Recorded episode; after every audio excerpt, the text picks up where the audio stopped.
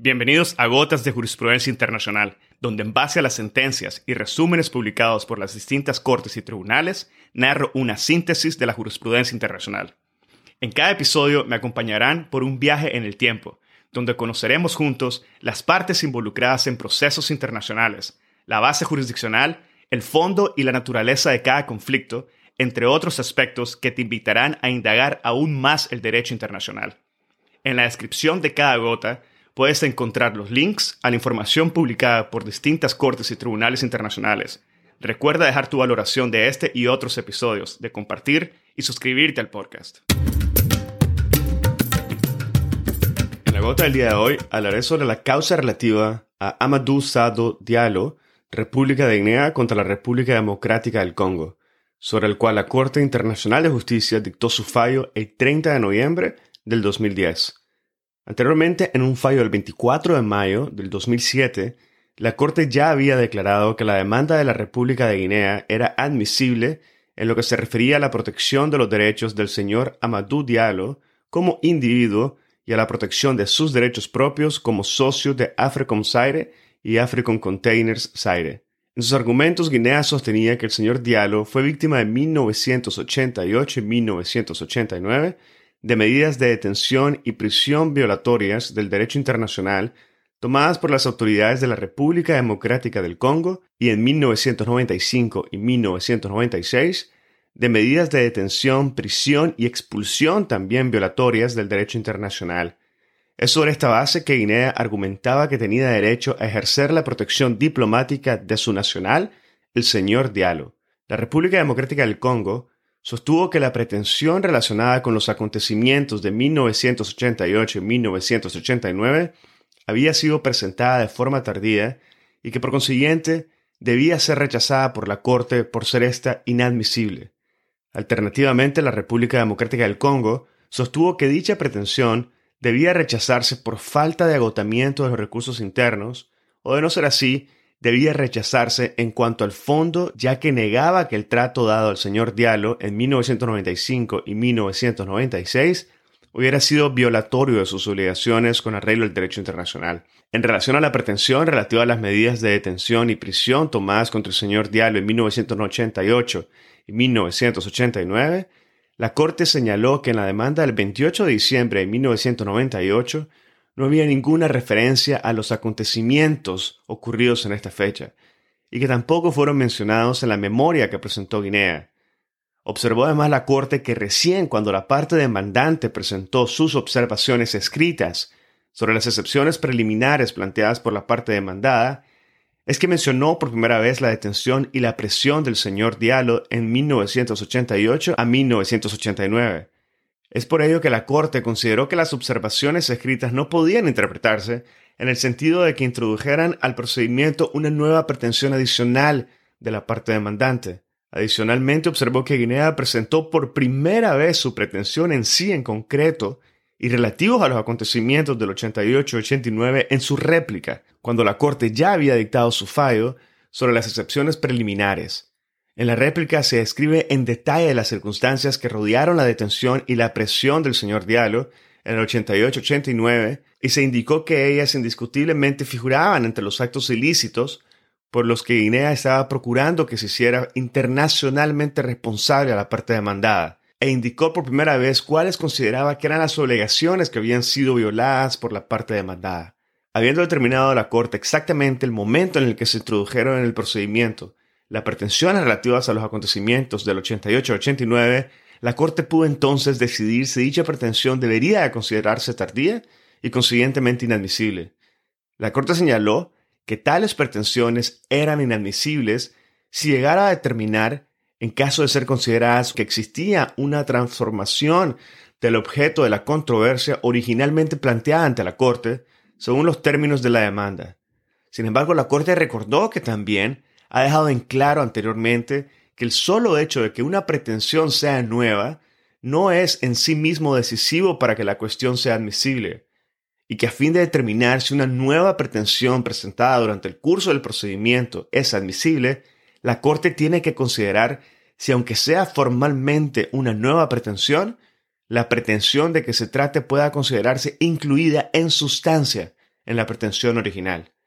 En otras palabras, una pretensión nueva no es inadmisible ipso facto.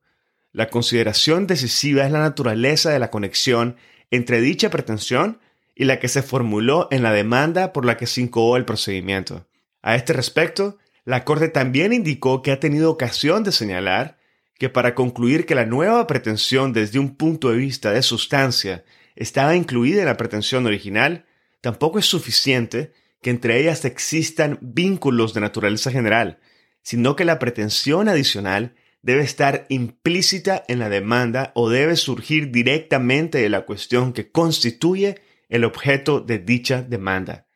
En el caso concreto, la Corte concluyó después de su análisis que no podía considerar que la pretensión estuviese implícita en la pretensión original enunciada en la demanda o que surgiera directamente de la cuestión que constituía el objeto de dicha demanda.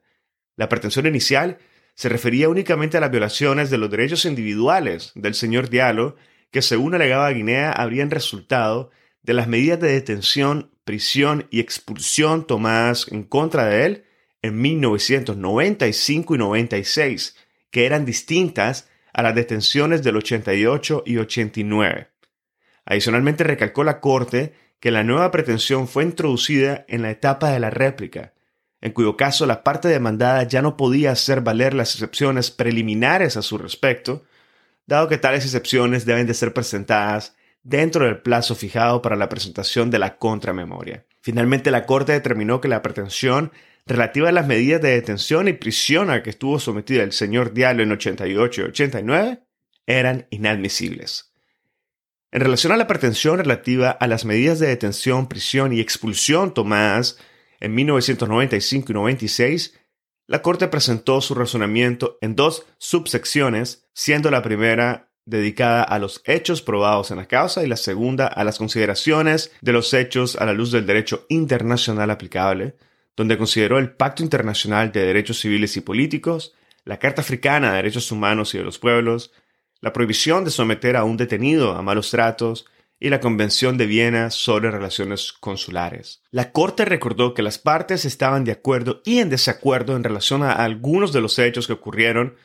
durante el tiempo que el señor Diallo estuvo en prisión y las medidas de detención expulsión que fueron tomadas. Estas fechas se dividían entre octubre del 95 y enero del 96. En lo que se refiere al primero de estos periodos, Guinea sostuvo que el señor Diallo estuvo continuamente en prisión durante 66 días consecutivos.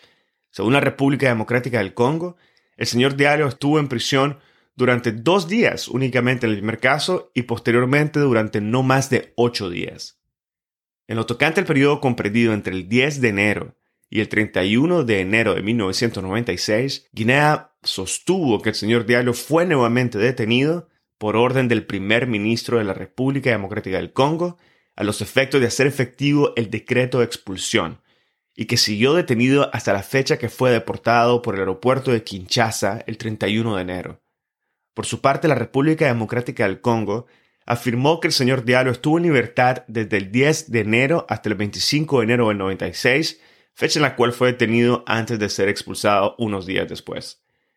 La Corte recordó que las partes también tenían una discrepancia acerca de cómo fue tratado el señor Diallo durante los periodos en los cuales estuvo privado de su libertad.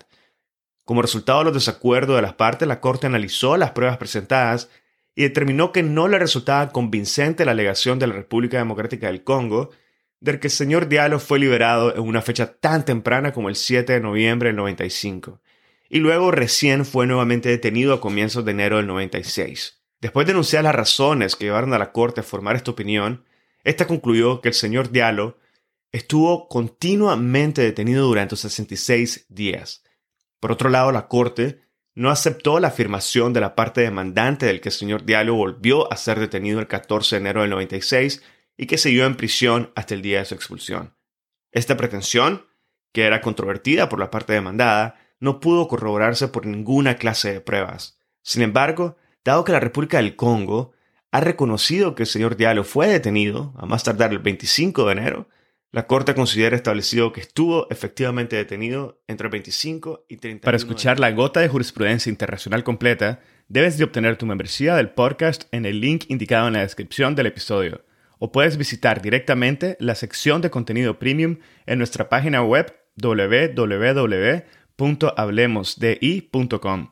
Recuerda que con tu membresía, además de obtener acceso completo a la gota de jurisprudencia internacional, también tendrás acceso a episodios premium, a la sala de conversación de Hablemos de Derecho Internacional, el primer espacio virtual único y consolidado para networking de la comunidad global de hispanoparlantes oyentes del podcast, acceso a contenido adicional exclusivo y acceso anticipado a los episodios del podcast. Así que te invitamos a que adquieras hoy tu membresía y goces de los beneficios.